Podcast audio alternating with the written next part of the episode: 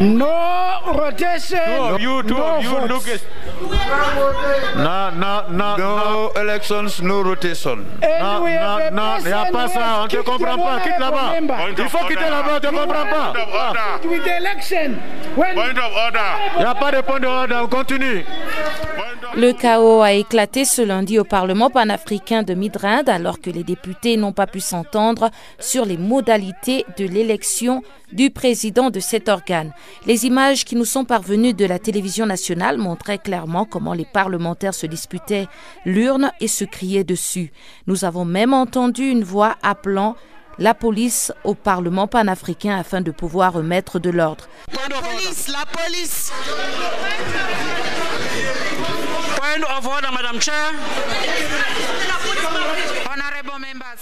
Il faut rappeler que la semaine dernière, les députés ont été engagés dans un débat acharné sur la question du leadership par rotation au lieu des élections directes. Mais cette question n'a pas trouvé l'approbation de tout le monde puisqu'elle a encore été au cœur des débats ainsi que le problème d'achat de conscience. Cette élection du président du Parlement panafricain était prévue jeudi dernier et elle a été abandonnée après qu'un membre du personnel ait été testé positif au Covid-19. Et après le grabuge du jour, le vote a encore été reporté à une date ultérieure.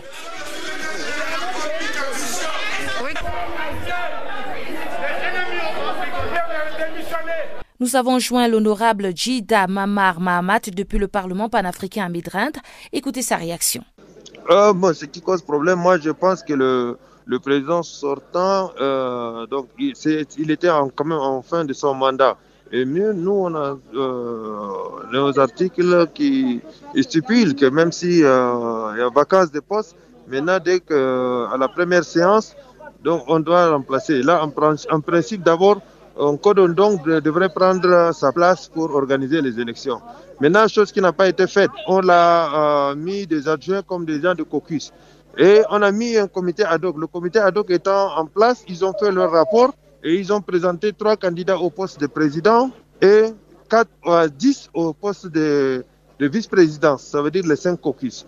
Maintenant, euh, on a appelé les trois candidats à venir prononcer leurs mots ou bien d'intervenir de leur programme pour qu'on puisse aller aux élections. Donc les gens de l'Afrique australe, c'est eux qui bloquent aujourd'hui actuellement qu'on ne puisse pas du tout voter. Ils disent euh, il faut une rotation, mais la rotation il faut que les gens d'abord on arrive à ratifier notre protocole de Malabo. Et c'est mentionné sur le, le protocole de Malabo. Donc dès que le, protocole de Malabo est ratifié, donc on passera à la rotation. Maintenant du moment où eux-mêmes ils n'ont pas ratifié le protocole de Malabo, ils demandent la rotation. Pourquoi ils n'ont pas exigé à leur pays de ratifier le protocole de Malabo? C'est une question. Et donc maintenant, ils sont en train de nous mettre la merde. On a bloqué les, élections le jeudi pour reprendre le lundi. Aujourd'hui, lundi, on revient. Donc, ils disent qu'entre samedi et dimanche, hier, là, ils ont écrit à un, un staff de l'Union africaine pour, à qui réside en Égypte depuis d'un an pour dire qu'elle a, qu'elle a répondu au Parlement. Il a répondu à qui? Qui? C'est la commission de l'Union africaine qui doit nous envoyer une correspondance, mais ce n'est pas? Un staff qui doit nous envoyer. Donc voilà le problème. Jusqu'à là, on est donc euh, là, ils sont en train de. euh, donc maintenant, ils ont suspendu. Là, euh, on a fait de bruit. Maintenant, ils ont suspendu la séance. Alors, maintenant que la séance a été suspendue, est-ce que ça veut dire que ça dépendra maintenant de la réaction de l'Union africaine afin de pouvoir avoir non, non. une élection au Parlement panafricain? Non, nous sommes indépendants. La commission de l'Union africaine n'est pas au-dessus du Parlement panafricain. Si vous voyez les structures, le Parlement panafricain est au-dessus de, de, de, de, la commission de l'Union africaine. Mais maintenant, le, le, problème, nous sommes gérés, c'est comme l'exécutif et, et- législatif. Maintenant que la, la commission de l'Union africaine veut à tout prix qu'on fasse nos élections, c'est depuis on allait faire par par vidéoconférence, les gens n'ont pas voulu. Et aujourd'hui, donc, on, est, venu, on doit faire physiquement, euh, on doit quand même respecter le pays hôte qui nous a autorisé de faire. Donc, quel que soit Alpha, et les gens de l'Afrique australe disent, attendent la décision de, de l'Union africaine. Ok, l'Union africaine, c'est qui? L'Union africaine, c'est nous, c'est eux, tout ça nous formait l'Union africaine. Mais honorable, pendant euh, les échanges assez houleux, nous avons entendu certains députés qui faisait des affirmations selon lesquelles il y a eu euh, des enveloppes, il y a eu de la corruption. Certaines voix ont été déjà achetées. Euh, je ne peux ni confirmer ni affirmer. C'est une campagne à l'africaine. Vous avez vu, la campagne, c'est partout. Et donc, si on peut acheter votre conscience, ça, c'est vous. Mais euh, celui qui, qui, qui accepte ce qu'on achète sa conscience, c'est lui.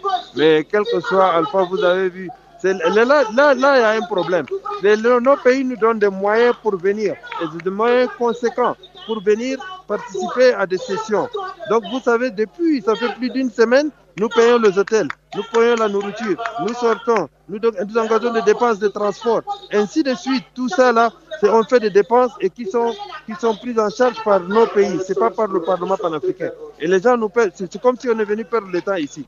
Mais maintenant, s'il y a des gens euh, qui, qui, qui, vendent leur conscience, je ne peux pas vous confirmer. Je n'ai pas, moi, je n'ai pas été euh, euh contacté. Et donc, bon, je vous dis, bon, je ne peux pas euh, tout de suite euh, imaginer ou dire que tel a été fait. J'ai entendu comme vous aussi. Mais quand je demande aux, aux, aux, candidats, ils disent non, jamais. Vous êtes sur Farafina. Farafina. Farafina. Terre de soleil. Farafina. Farafina. Un magazine d'infos africaine. Maman, c'est Channel Africa. Mali, c'est un concours de circonstances qui a permis au colonel Assimi Goïta de reprendre les rênes du pays. C'est ce que pense l'analyste politique Sadou Yatara, qui revient aussi sur les sanctions de la CDAO.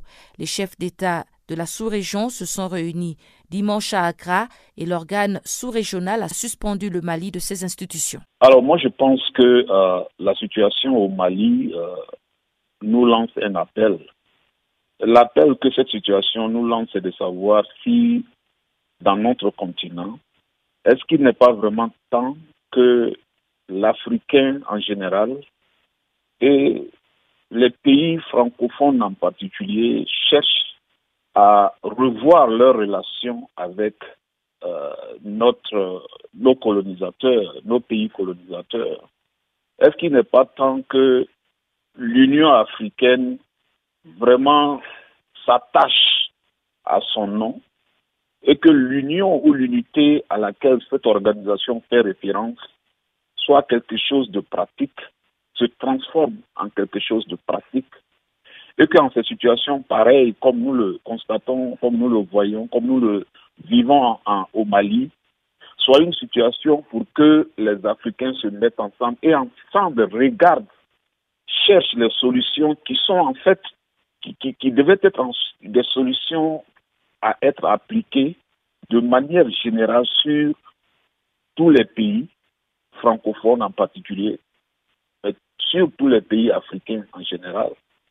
Nous venons de vivre une situation au Tchad où des militaires ont non seulement pris le pouvoir, mais cela après avoir tué le président en exercice. Aucune de ces organisations, qu'elles soient panafricaines ou régionales, n'a eu une intervention de poids pour vraiment condamner ces faits-là.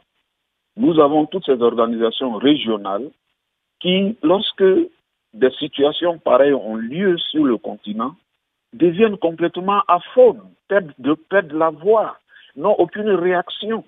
Et souvent, on pense que quand ces situations arrivent à un pays voisin, on pense que cette situation ne s'adressera qu'à ce pays voisin-là. Et pourtant, les expériences sont légion. On a vu le Tchad, on a vu la Côte d'Ivoire, on a vu la Libye. Beaucoup d'autres pays vont suivre. Mais jamais nos leaders n'ont pensé à l'intérêt du continent, jamais nos leaders n'ont pensé à l'intérêt général de la population ou des populations qui subissent les affres des actes de ces politiciens qui n'ont d'intérêt que leur propre intérêt, qui n'ont de satisfaction que la satisfaction de leur ego. Et cela, je ne sais pas personnellement jusqu'où cela va aller.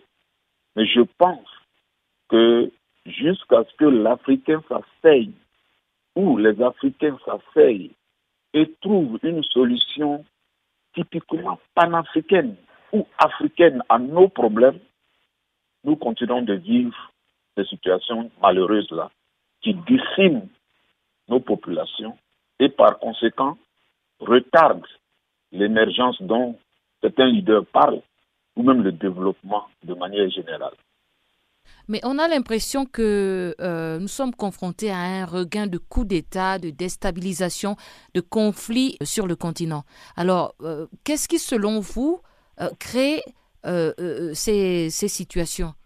Si on veut simplifier les choses, on va dire que l'Afrique constitue l'avenir du monde entier avec ses ressources minières, agricoles, avec même ses ressources humaines, donc, du coup, le continent devient la, convoitise des pays développés et que pour avoir accès facile à ces ressources-là, il faut créer des situations de, déstabilisation, des situations d'instabilité pour que pour cette puissance-là puisse avoir accès et de sorte que au niveau peut-être national, on n'arrive pas à contrôler euh, les, les, fluctuations qui ont lieu au niveau de ces ressources-là. Mais ça, c'est une manière un peu plus simple de mettre ça. Mais je pense que ce sont des situations qui sont récurrentes parce que au niveau même de l'Afrique, nous n'avons jamais trouvé de solution à cette situation-là. Jamais il n'y a eu de colloque, jamais il n'y a eu de séminaire, jamais l'Union africaine n'a tablé la situation ou la recherche de solutions à ces problèmes-là. La tension monte entre la Centrafrique et le Tchad qui accuse les forces armées centrafricaines d'avoir tué six de ses soldats ce dimanche. Selon le ministre tchadien des Affaires étrangères, les forces armées centrafricaines auraient attaqué le poste frontière de Sourou avant d'enlever et d'exécuter cinq d'entre eux. Ulrich Ngokpele, journaliste et analyste politique, prend cette information avec beaucoup de pincettes. Bon, euh, c'est trop euh, c'est même aller en besoin comme ça. En principe, ce type de, d'information mérite d'être traité, recoupé bien. Mais le Tchad, comme dans ses habitudes, euh, fait des déclarations à l'emporte-pièce. Donc, c'est normal que les gens agissent ainsi.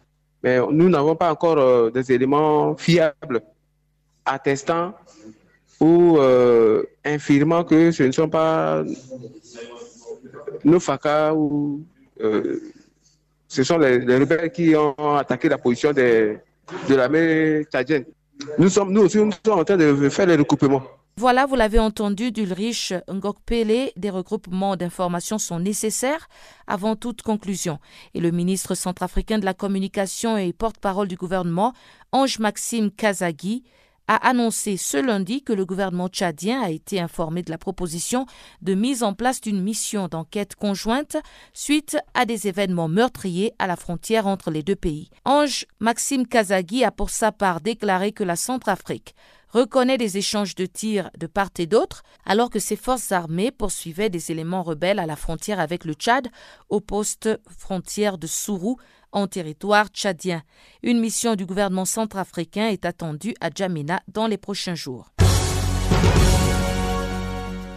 Rendons-nous maintenant au nord Kivu la situation sécuritaire en territoire de Beni et dans euh, cette région demeure inquiétante depuis plus d'une semaine. Nous sommes en République démocratique du Congo et les ADF y ont intensifié des attaques sanglantes chaque nuit, rapportent les organisations de la société civile de cette région. Au moins 39 personnes ont été tuées dans la nuit de dimanche à ce lundi dans l'attaque de deux villages au nord-est du pays et Henri Christin Longenja, président exécutif du Comité des droits de l'homme du Congo, déplore cette situation et appelle au gouvernement à agir. Seule une, partie s'est exprimée, c'est-à-dire euh, la partie euh, qui a actuellement les rênes du pouvoir, celle qui s'est exprimée. Elle a dit que euh, l'ancien président de la transition et son premier ministre avaient dérapé, donc ils n'exécutaient pas les programmes conformément à la charte de la transition. Donc, euh, c'est pourquoi il l'a mis de côté. Je n'ai pas suivi les autres. Euh, tout ce que je sais, c'est que par rapport au chronogramme qui a été fixé, euh, il y a une certaine lenteur. Ça n'avance pas du tout, parce qu'on a déjà consommé la moitié du temps.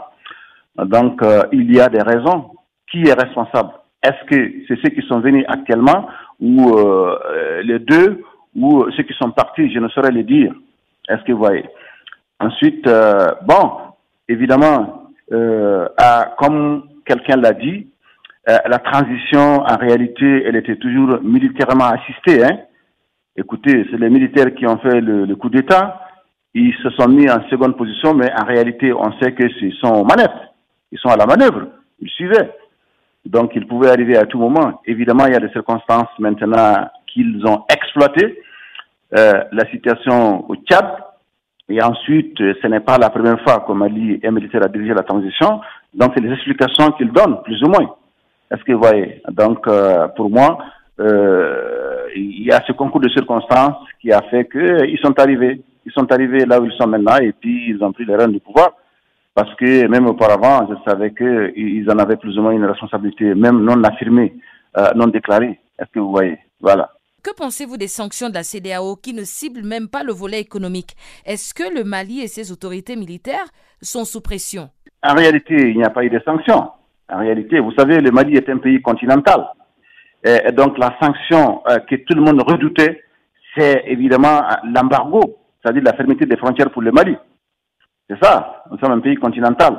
Si les frontières n'ont pas été fermées, donc il n'y a pas eu de sanctions en réalité. La seule sanction, c'était quoi? C'est de suspendre le pays euh, pour qu'il ne participe pas aux réunions de la CDAO. Ben, les réunions de la CDAO apportent quoi pour le pays? Ça c'est clair, et je ne vois pas. Ensuite, ils ont demandé que, euh, comment on appelle, que le président de la transition, son vice-président et le premier ministre ne participent pas aux élections à venir. Ça, c'est déjà consigné dans la charte de la transition. Ensuite, ils ont dit de nommer rapidement un premier ministre de, de consensus, ici, un civil. Est-ce que vous voyez, donc ça, c'est, il n'y a pas de problème en réalité. Donc, il n'y a pas eu de sanctions à proprement parler. Est-ce que vous voyez Les sanctions redoutées, je vous dis, c'est la fermeté des frontières. Parce que vous voyez, le Mali étant un pays continental, il dépend des pays euh, avoisinants, le Sénégal, la Côte d'Ivoire, la Mauritanie, etc., tout ça. Donc, si ce n'est pas, euh, ces sanctions n'ont pas été prises, euh, écoutez, le reste, je pense que les autorités peuvent s'en sortir de façon générale. Vous pensez que les délais de, de, la transition vont être respectés à 18 mois? Avec cette nouvelle équipe? Ah là, je doute, je doute, je doute, je doute fortement que les, pendant les, les, que les neuf mois qui restent, on puisse achever le programme. Je doute fortement. Parce que, comme je vous l'ai dit, on n'a pas fait grand-chose. Hein. On n'a pas fait grand-chose. Grand-chose n'a pas été fait. Donc, cela veut dire que c'est maintenant peut-être qu'il faut mettre la machine en branle. Est-ce que vous voyez? Donc, ça m'étonnerait qu'en neuf mois, on puisse vraiment faire euh, le référendum constitutionnel, qu'on puisse organiser des élections euh, municipales, locales et régionales, qu'on puisse aussi faire la, la, les législatives et la présidentielle, et puis qu'on puisse faire autre chose, parce que euh, en, en, réalité, il y a autre chose qu'il voulait mener, c'est-à-dire sécuriser le pays. Est-ce que vous voyez, entre autres, pour moi, c'est un peu difficile, c'est un peu difficile de le faire en neuf mois. Mais je ne sais pas, je ne sais pas. Donc, euh, en tout cas, la CDAO a demandé que ça soit fait dans les délais impartis, c'est-à-dire les 18 mois, donc d'ici les 9 mois qui restent, et, ils n'ont pas dit euh, le contraire. Je vais dire les autorités nationales. Donc, je suppose qu'ils sont dans cet, dans cet agenda. Ils pourront tenir, je l'espère bien. Mais moi, je ne crois vraiment pas à mon niveau. Je pense que c'est difficile. Les forces armées de la République démocratique du Congo, les FARDC, ont arrêté ce lundi cinq véhicules qui ravitaillaient les ADF en vivres et non-vivres et 70 de leurs collaborateurs. C'est le porte-parole de l'armée dans cette région qui a donné cette information dans un entretien accordé à la presse locale ce lundi. D'après le lieutenant Anthony Moualouchaï, ces véhicules appartiendraient à un compatriote de la région de Béni qui est déjà aussi aux arrêts.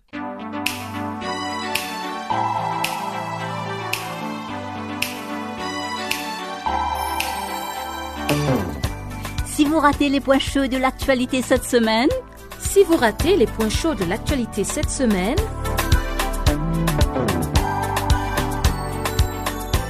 eh bien, sans plus tarder, suivez la revue des actualités de la semaine sur Channel Africa.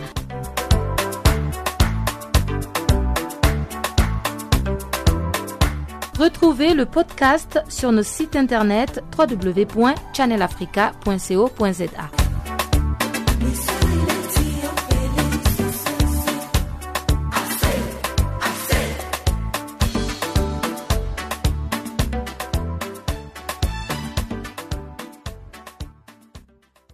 Et Joël Mouteba nous présente le bulletin économique du jour.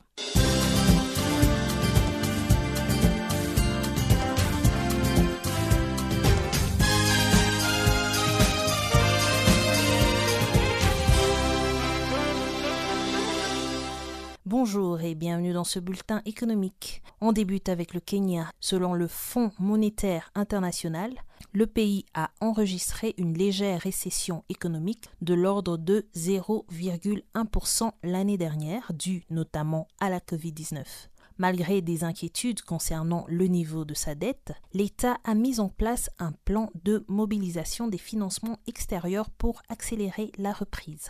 En effet, Patrick Njoroge, gouverneur de la Banque centrale du pays, a annoncé cette semaine, au cours d'une conférence de presse, que le Kenya s'apprêtait à recevoir un financement de 1,16 milliard de dollars de la Banque mondiale et du FMI au cours du mois de juin. L'objectif est de soutenir le budget kényan et d'accompagner la reprise économique post-Covid. Ce financement s'inscrit dans le cadre de la première revue d'un programme de financement de 2,3 milliards de dollars sur 38 mois accordé par l'institution à pour faciliter les réformes et la relance économique. Patrick Njoroge indique que le pays attend également des financements d'autres partenaires au cours de cette année. Un autre financement de la Banque africaine de développement, BAD, est également attendu. La régionale microfinance camerounaise ambitionne de devenir une banque universelle. C'est le 3 février dernier que Charles Rollin Obang Ekat, l'administrateur directeur général, a annoncé l'introduction de la régionale à la Bourse des valeurs mobilières de l'Afrique centrale, BVMAC, en vue de devenir une banque. Au terme de l'examen concluant du dossier d'admission déposé entre autres par le consortium des organismes placeurs Afriland Bourse et Investissement, les titres de la régionale et de crédit sont officiellement admis aux opérations du dépositaire central unique de la CEMAC à compter du 20 mai dernier. L'objectif de la microfinance était de lever 8,23 milliards de francs CFA. Finalement, c'est 2,58 milliards de francs CFA qui ont été mobilisés majoritairement au Cameroun. Mais la mutation en banque reste dans l'ordre du possible. La microfinance camerounaise prévoit à cet effet de tenir son assemblée générale le 17 juin prochain pour intégrer les nouveaux actionnaires et prendre la décision de changer de statut pour devenir banque avec le dépôt du dossier au plus tard en juillet 2021. Notons que sa présence à l'international est visible au Gabon où elle dispose d'un réseau de quatre agences. Au Nigeria, la pose de la première pierre du chantier du quatrième pont de Lagos aura lieu avant la fin de cette année. Babajid Sanyo Olu, gouverneur de l'État de Lagos, l'a annoncé jeudi au cours du discours bilan de sa deuxième année à la tête de l'État. Avec ses 22 millions d'habitants, Lagos concentre environ 10% de la population totale du Nigeria. En croissance continue, cette mégapole, poumon économique du pays, connaît des bouchons interminables aux heures de pointe. Le quatrième pont continental de Lagos traversera de ce fait la lagune de Lagos, offrant une importante liaison de trafic nord-sud entre l'île de Lagos et les villes de Lekki, Lambassa, Bayeku et Itamakta. Évalué à 844 milliards de Naira, soit 2 milliards d'euros, ce méga-projet permettra de décongestionner Lagos.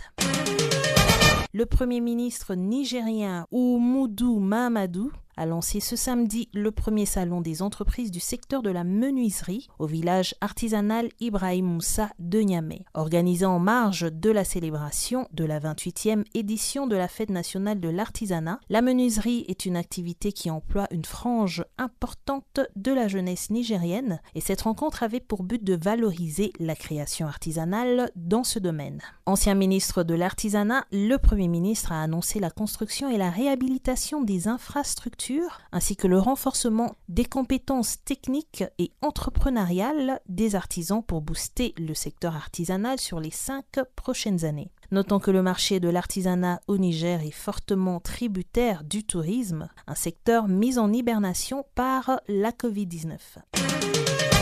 Et pour finir, Brand Africa, qui en est à sa 11e édition, publie chaque année le 25 mai ou aux alentours de la journée de l'Afrique les résultats de l'enquête sur les marques les plus admirées en Afrique. La marque sud-coréenne dominante Samsung est en tête du classement des marques les plus admirées en Afrique francophone, tandis que la marque française Orange est la marque française la plus admirée en Afrique. Cependant, malgré l'augmentation de la taille de l'échantillon et des pays, le top 10 des marques les plus admirées en Afrique n'a guère changé par rapport aux années précédentes. MTN, qui a toujours été la seule marque africaine à figurer dans le top 10 des marques, a chuté à la 11e place pour la première fois en 10 ans. Le géant américain du sport et du fitness Nike conserve la première place pour la quatrième année consécutive. MTN et Dangote conservent leur statut de marque africaine les plus admirées. C'est la fin de ce bulletin économique. Je vous retrouve tout à l'heure pour le bulletin sportif.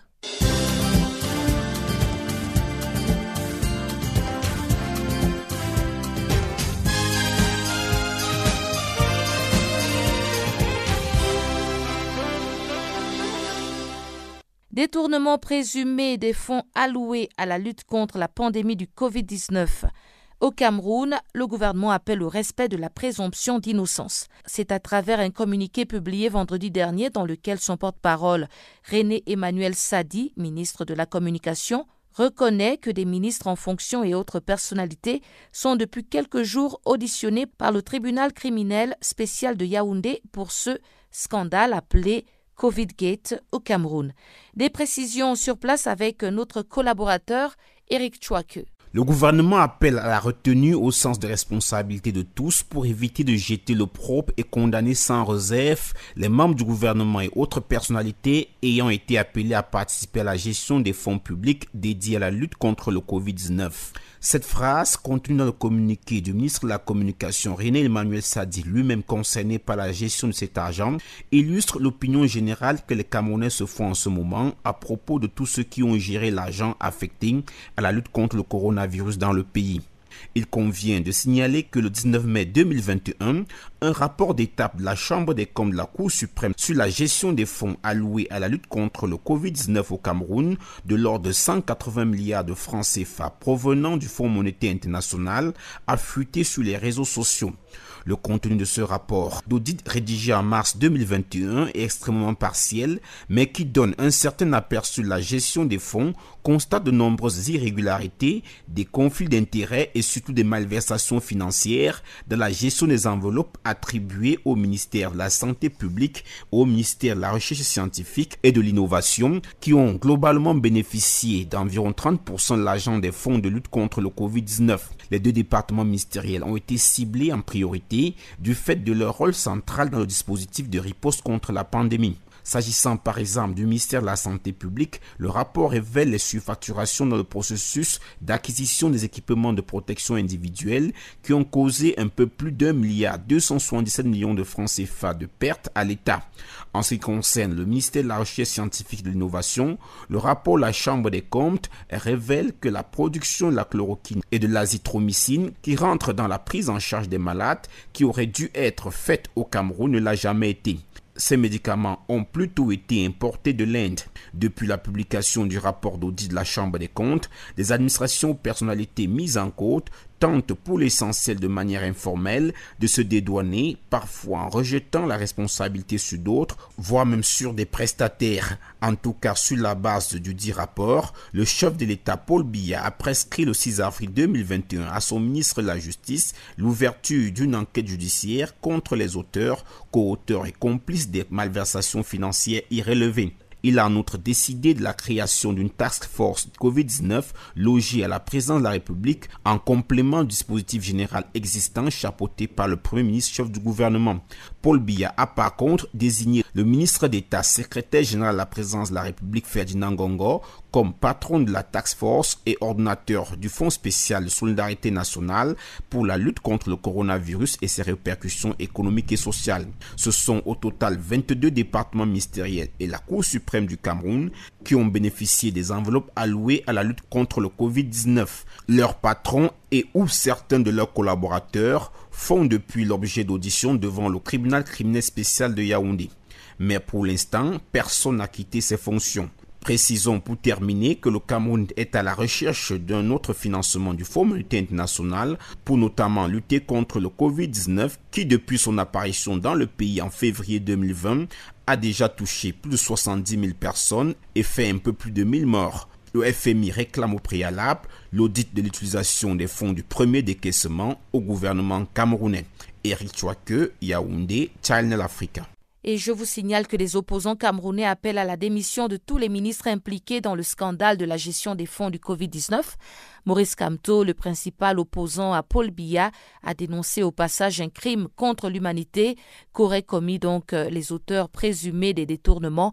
Et les autorités ont signifié ce lundi à un autre opposant, Denis Emilien Atangana, l'interdiction de la manifestation qu'il voulait organiser mardi 1er juin pour réclamer donc la démission de l'ensemble du gouvernement. Et parlons justement de la pandémie de coronavirus. Le Burkina Faso a réceptionné dimanche, dans la soirée, son premier lot de vaccins anti-Covid composé de 115 000 doses d'AstraZeneca dans le cadre de l'initiative COVAX de l'OMS. Selon le ministre de la Santé, Charlemagne Ouedraogo, la campagne de vaccination va débuter dès les premières semaines du mois de juin. Cette vaccination concerne premièrement les personnels de santé, les personnes vivant avec des comorbidités et les candidats au pèlerinage à la Mecque. Sidiki Dramé, secrétaire du syndicat des journalistes du Burkina, nous en parle. Et chers auditeurs, je m'excuse d'avance pour la qualité du son. On parle de 5 de et puis une cérémonie quand hier, de la Santé a confirmé la réception. Donc, confirmé. Comment la population, comment la population accueille, accueille-t-elle, je veux dire, comment la population accueille-t-elle cette nouvelle? Vous savez, depuis l'annonce de, l'arrivée du vaccin, les gens sont peu mitigés hein, et il n'y a pas, d'enthousiasme en tant que tel euh, concernant l'accueil de ce vaccin, puisqu'on ne sait pas peut-être de tous les gens doutent sur euh, la, la, capacité même de, de, de, de l'efficacité du vaccin. Bon, compte tenu du fait que les, gens sont vraiment un peu quant à l'administration du vaccin. Y a-t-il sur place des, des, préjugés concernant le vaccin comme dans certains pays d'Afrique? Oui, il y a des préjugés. Et, vous savez, la rumeur et puis tout ce que je dis sur les réseaux sociaux, bon, il y en a même qui disent que, que, que, que on veut un peu le vaccin pour euh, en fait exterminer, les, diminuer le, le, le nombre de, de populations africaines. Bon, ça, c'est le préjugé vraiment qui circule. Hein. Il y en a qui pensent aussi qu'il faut essayer le vaccin parce que ça peut être une solution au niveau de la pandémie le coronavirus. Donc, euh, les pays sont partagés quand même sur euh, l'appui de ce vaccin. La campagne de vaccination contre la COVID-19 démarre le, le 2 juin prochain. Comment euh, se passera-t-elle exactement? Bon, c'est ce que le gouvernement a, laissé entendre et je pense que je vais commencer par les, ceux qui sont en première ligne, les, agents de santé, ainsi que les personnes vulnérables avant de, de lancer réellement une campagne euh, massive. Donc, euh, c'est le ministre de la Santé a laissé entendre. Donc, dans le 12 juin, on commencer par euh, les agents qui sont en première ligne, qui sont les notamment les agents de santé. Dont, Mais il faudra aussi enseigner la population euh, des bienfaits, de l'utilité et de l'importance euh, du vaccin. Je crois que c'est aussi prévu, n'est-ce pas? Oui, je pense. Et pour dans la stratégie je pense que c'est qu'ils ont payé. Et on espère que la sensibilisation va vraiment permettre euh, à la part de la population qui, qui sceptique quant à l'efficacité de, de ce vaccin de l'encore. Et voilà donc vous écoutiez Sidiki Dramé, le secrétaire du syndicat des journalistes du Burkina Faso, qui nous parlait donc de l'arrivage de vaccins AstraZeneca et la campagne de vaccination qui va s'en suivre au Burkina Faso. Encore une fois, toutes nos excuses pour la mauvaise qualité du son. Et pour boucler avec cette partie carantafeuse, parlons de ce millier de réfugiés congolais démocratiques qui a quitté samedi le camp de, de au Rwanda pour retourner dans leur pays d'origine. Bien que le chef de l'État congolais, Félix Tshisekedi, ait précisé que la menace n'était pas levée en déconseillant vivement de rentrer à Goma, certains réfugiés estiment que le danger est passé. Auster Malivika, journaliste à Goma, affirme au micro de Joël Mouteba que c'est le Rwanda qui a estimé que le danger du volcan était passé.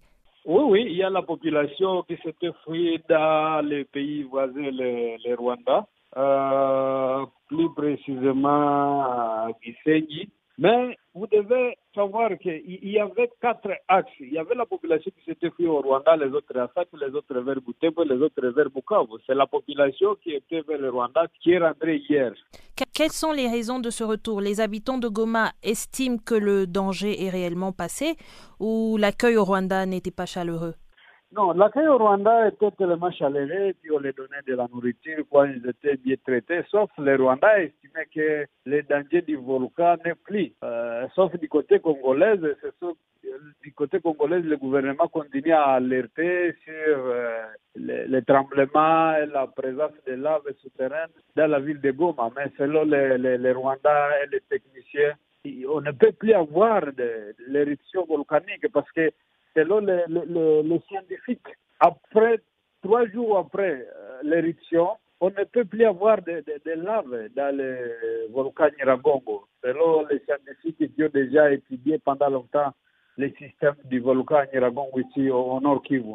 Alors, le Rwanda estimait qu'il n'y a plus de danger. C'est pour cela qu'il a dit non, les Congolais doivent rentrer euh, dans leur pays. Même à ce moment où vous parlez, il y a le le service de la protection civile qui demande tous les, tous les réfugiés qui, venaient du Rwanda, qui viennent de rentrer au Congo, qu'ils s'écartent des autres à cause du Covid, qu'ils ils doivent, euh, ils doivent se protéger, mais aussi à ne pas se propager des maladies dans la population. Selon la protection civile, on ne sait pas s'ils sont atteints du corona ou d'autres maladies, mais ils sont déjà rentrés dans leur maison pendant que le gouverneur militaire n'a pas encore autorisé le retour des autres qui sont fuis dans d'autres villages à l'intérieur. Félix Tshisekedi a, a, déclaré que la situation était grave mais sous contrôle. Comment se passe la gestion de la crise sur place pour qu'elle soit déclarée sous contrôle? Euh, Là, c'est le gouvernement qui a dit ça, mais il y a aussi les, les scientifiques qui ont d'autres options. Le gouvernement qui la situation est grave, les scientifiques vous disent qu'il n'y a plus éruption. Alors là, il y a maintenant euh, une confusion entre les déclarations. C'est comme euh, le ministre de la Communication, le gouverneur du Nord, qui va déclarer qu'il y avait éruption dans le parc national de Virunga, ce qui était faux. Donc, euh, les gens commencent à être prudents dans les communications des autorités congolaises et même les autres on, ne, ne croit plus parce qu'il y a une cacophonie de la communication, on ne sait pas qui dit la vérité, qui dit quoi. Le président de la République démocratique du Congo a dit que la situation n'est pas encore bonne, mais est sous contrôle et il compte venir à l'est de la RDC avec sa femme pour combattre avec, avec la population. Là, on ne sait pas avec quelle population, parce que le gouverneur a demandé à la population d'évacuer. Alors, avec quelle population? Donc, on se pose plusieurs, questions sur euh, la gestion, de, de, de la situation d'éruption de Niragongo. Sauf la population qui a fui leur maison demande à ce que les organismes internationaux et le gouvernement puissent les aider parce que les autres restent dans une situation qui n'est pas bonne. Par exemple, à Saka, à l'ouest de Goma, où il n'y a pas de latrine, les femmes et les enfants souffrent. Il y a même la présence euh, du choléra. Il y a déjà 15 cas de choléra qui a été déclaré dans la zone de Sac. Quelles sont les dispositions qui, qui sont prises pour ces cas de choléra, justement? Oui, il y a le, le, le chef de Cameroun à Sac. Il a dit qu'il a demandé à MSF et à d'autres organisations d'essayer de porter secours aux autorités congolaises pour essayer d'éradiquer directement les cas de choléra qui vient d'être déclarés à, à Sac. Mais aussi les mamans avec qui j'ai parlé moi-même. Il dit qu'il n'y a pas de latrine, il n'y a pas de l'eau. Donc c'est difficile. Les, les, les enfants fait caca même dans leur maison, parce que la population d'abord, euh, se trouve dans des écoles, dans des églises et dans des maisons des privés. Il n'y a pas de, de, de cas qui a été préparé pour recevoir ces déplacés. Merci pour cette opportunité. Je voulais vous faire savoir que j'ai récemment appris que je suis séropositive. Maintenant que je connais mon statut sérologique, je peux me protéger? Et protéger ceux que j'aime. Imaginez un monde qui encourage les gens à parler du VIH-Sida afin que nous puissions combattre tous ensemble avec succès. Il a le VIH. Moi, je suis pas l'employé, hein. C'est votre faute. Il est maudit. Un monde où tout le monde comprend que la stigmatisation est l'un des facteurs conduisant à la propagation du VIH et où il n'y a aucune honte à connaître son statut sérologique. Imaginez la possibilité d'une génération sans VIH. Ça commence avec vous. En savoir plus, consultez le www.itbeginswithyou.org. Place maintenant au bulletin des sports. Joël Mouteba nous le présente.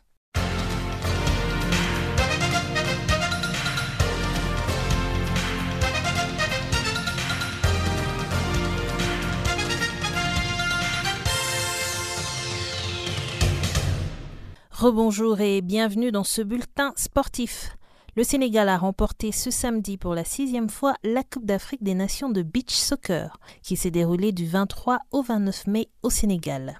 Les Lions du Sénégal, champions d'Afrique, ont souffert plus que lors des cannes précédentes. En effet, l'adversité était plus relevée que d'habitude malgré l'absence du grand rival, le Nigeria. Secoué en demi-finale par le Maroc 2 à 3 et malmené en finale par la surprenante sélection du Mozambique, les partenaires d'Alseni Ndiaye ont dû puiser dans leurs ressources pour finalement s'imposer une troisième fois de suite sur la scène continentale.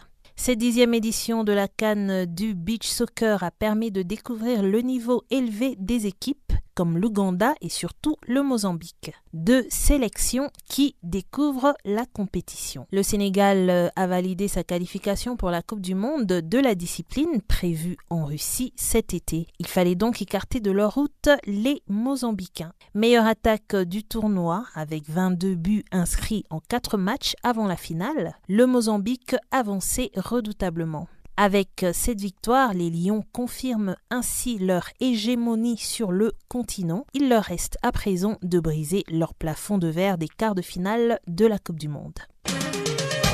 Coup double pour le Raja Casablanca. Les Verts dauphins du Wydad au coup d'envoi du Classico marocain ont pris la tête du classement.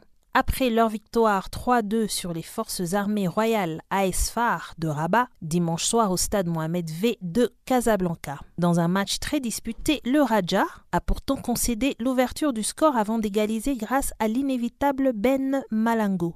L'attaquant international congolais, actuel meilleur artificier du championnat, s'offre ainsi son 11e but en D1 et 18 buts, toutes compétitions confondues. Soufiane Raimi a doublé la mise en seconde période. Ce dernier marque, lui, son 8e but de la saison et autant de passes décisives. L'AS Phare mené est revenu dans la partie à la suite d'un penalty obtenu ensuite, transformé par Reda Slim. Toutefois, la même sanction est infligée aux militaires suite à une action de Raimi. L'entrant Mamou Benalib transforme ainsi la sentence pour offrir trois points importants au Raja, nouveau leader, au détriment du Wydad Casablanca. Les Rouges ont en effet été contraints au nul 0-0 par le FUS de Rabat dans l'autre choc.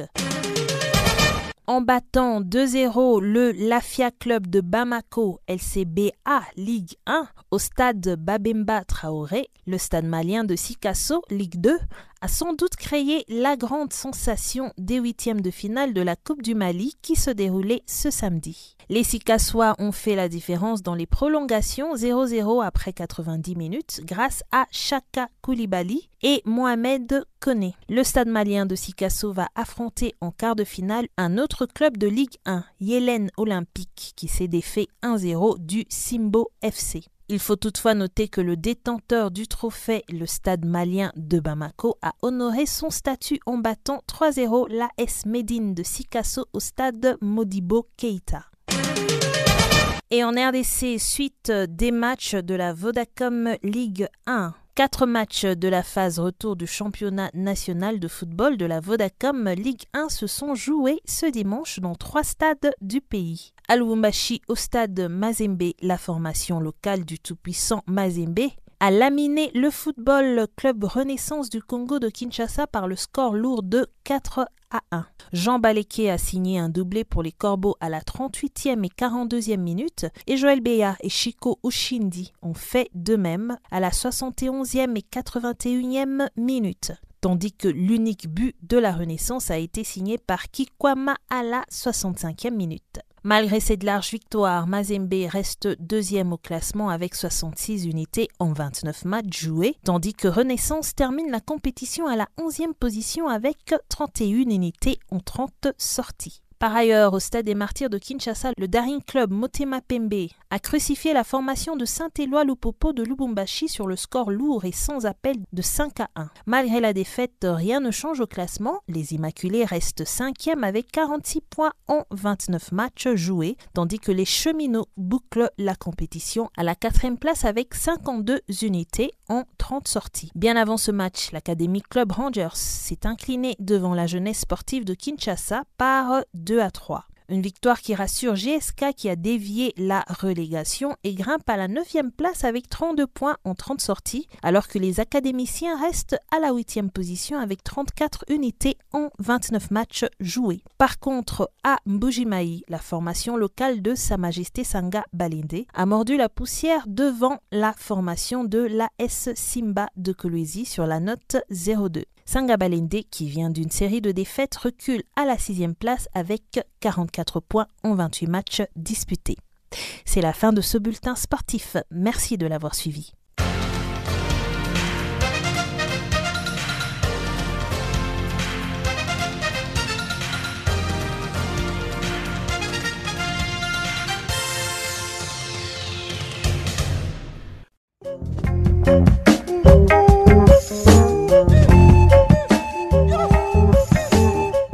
Nous sommes arrivés à la fin de ce magazine des actualités en français. Encore une fois, merci d'avoir été des nôtres.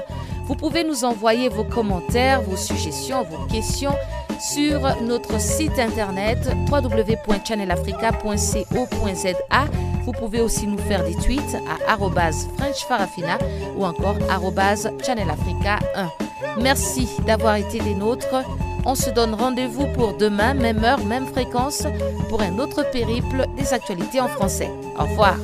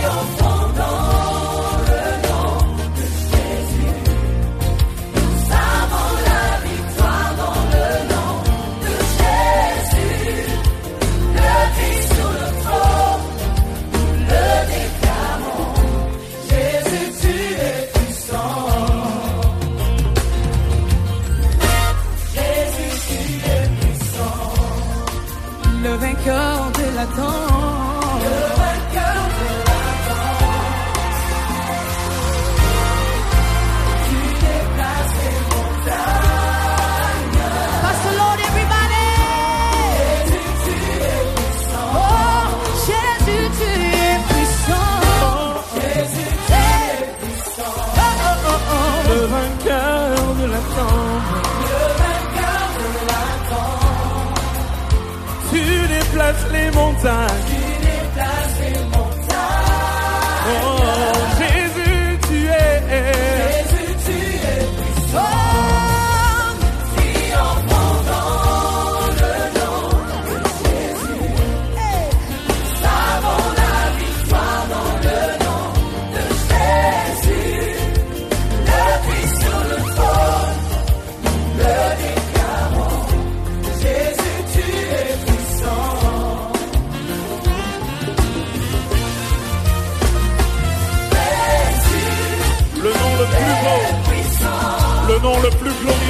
Jésus. Au nom de Jésus, les malades sont guéris. Au nom de Jésus, les morts reviennent à la vie. Si tu crois que c'est le plus beau nom, pousse un cri de joie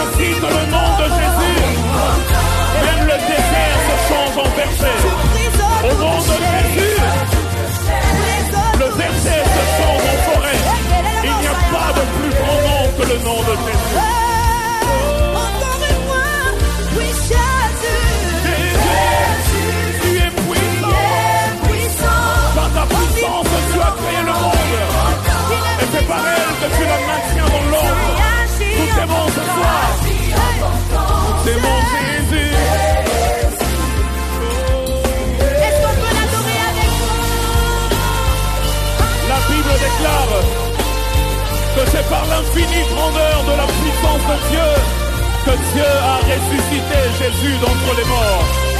Je crois ce soir que sa puissance restaure toutes choses dans ta vie. Je le confesse dans le nom de Jésus. Tu déplaces les montagnes. Lorsque je cite le nom de Jésus, ma maladie s'en va. Lorsque je cite le nom de Jésus, la mort recevoir.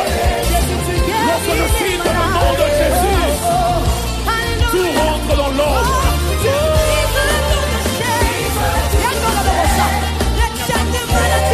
Oh, la